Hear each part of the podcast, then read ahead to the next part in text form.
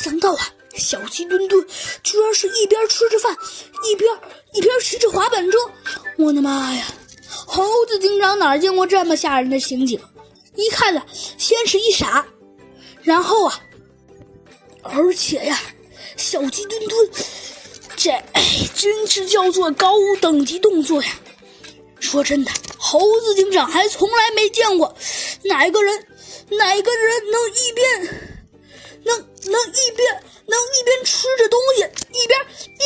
半车的。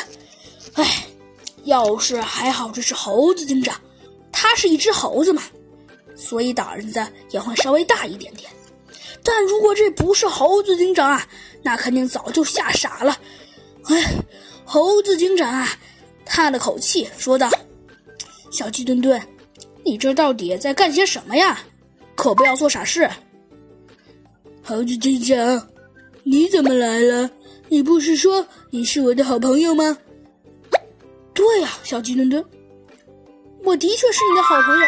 可是那可是你也不能这么冒险吧？冒什么险了？呃，小鸡墩墩，你说说，你这在干什么呢？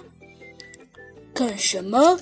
嗯，简单，我这不在一边骑滑板车一边玩吗？呃，小鸡墩墩，可我猜你应该知道吧？你的确是一边骑滑板车一边玩，可可你这有点太太危险了吧？危险？切！